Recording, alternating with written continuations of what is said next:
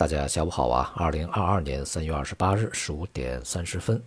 市场整体气氛呢还是比较弱啊。在今天的 A 股里面呢，互相深弱的格局呢是比较明显啊。创业板是下跌比较多，而沪市呢表现比较坚挺啊。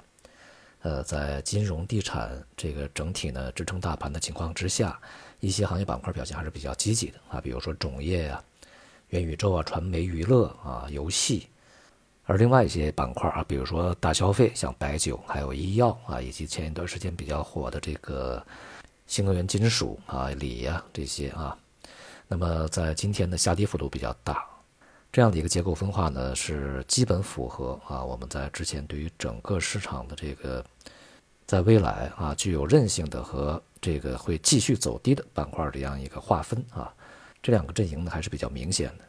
在前期大跌以后呢，市场目前处在一个啊弱势反弹休整的状态。那么在未来呢，这个区间震荡啊弱势整理呢仍然会持续一段时间。但是啊结构分化呢在这个过程中会继续的这个明显起来啊。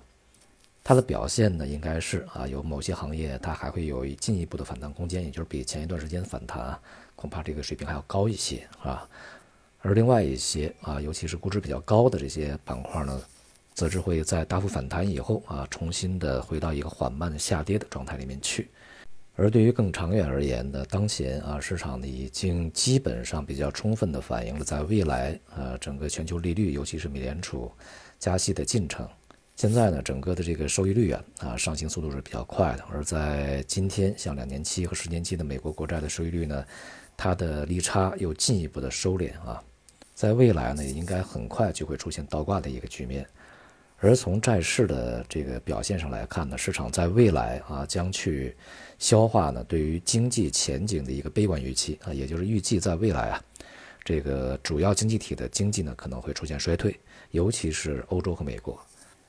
而俄乌局势啊当前的走向呢，对于市场来讲似乎还有一些安抚作用啊，因为这个俄乌的谈判在继续进行，虽然说乌克兰。谈判代表这个声称啊，在这次会谈里面不会有什么实质进展，但是从泽连斯基啊他的这个表态上来看呢，乌克兰已经大大的向后撤退了啊。一方面呢，他们同意啊保持中立，但是呢需要第三方的这个保证啊。那么今天的最新的消息啊，呃，乌克兰称呢，土耳其可能成为这个保证国之一。那么这个球也是踢向北约的啊，就看这个美国及他的欧洲盟友啊怎么来去接这个球了。最大的突破在于泽连斯基啊，这个对于乌克兰东部啊，也主要就是顿巴斯地区呢，它的地位问题啊可以进行妥协。那么这样的一个态度呢，实际上意味着他可以去承认顿巴斯这个两个共和国的独立啊，甚至呢他们进行公投啊，这个。归入俄罗斯，恐怕呢，他最终啊也可能会同意。但是这一切呢，都需要去全民公投，要在俄罗斯撤军的基础之上才能进行啊。这些呢，就是一些条件问题。不过呢，从大的原则上可以明显的看出来啊，乌克兰的后退啊是非常大的。当然，也就意味着俄罗斯在乌克兰的军事行动啊啊取得了比较大的进展。因此呢，我们在前面讲啊，这个谈判呢啊，在最初那个谈判根本不会有什么结果。谈判的结果是打出来的啊，不打怎么会有谈判的结果呢？不打出一个结果来，拿什么来谈呢？啊，谈都没得谈啊。所以说，一定是一方占了优势以后，才能逼迫对方啊去坐下来去认真谈判。在国内层面呢，其实还是有一些不错的积极信息的啊，比如说在。国务院啊下达了这个分解任务指标以后啊，像央行啊、银保监会也都纷纷领到了任务啊。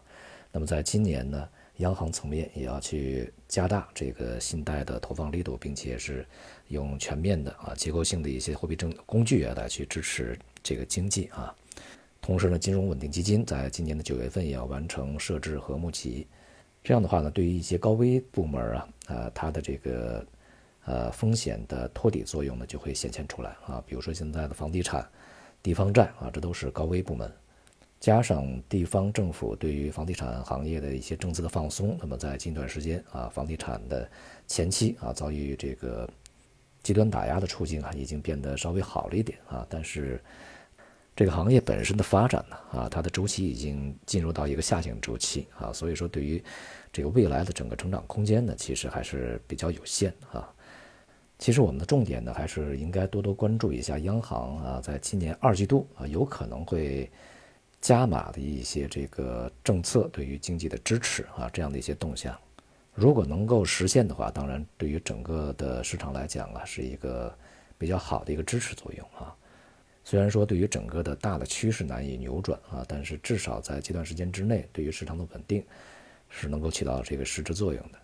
而对于整体市场而言呢，从短期、中短期啊这样的一个结构上来看呢，目前也暂时不必要去太过担心啊，市场会出现急速的、持续的大幅度的杀跌，就像之前一样啊。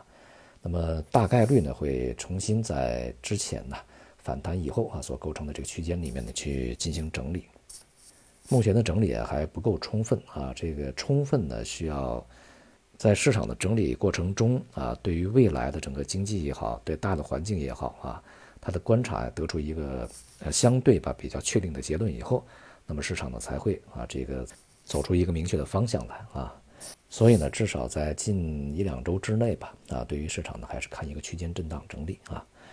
大涨和大跌呢应该都不是特别的容易。在这个过程中啊，对于一些高估值的未来仍有下跌空间的一些行业板块啊，就像今天盘中啊下跌这些板块呢，其实大多数啊都还有这个比较大的一个下档空间的啊，这些呢是需要做出必要的调整的啊。但是对于一些低估值的内部啊有一些内生的这个啊基本面是韧性的啊支持的，从长期的投资的角度呢，反而可以去呃持有啊，不必要有太多的惊慌啊。好，今天就到这里，谢谢大家。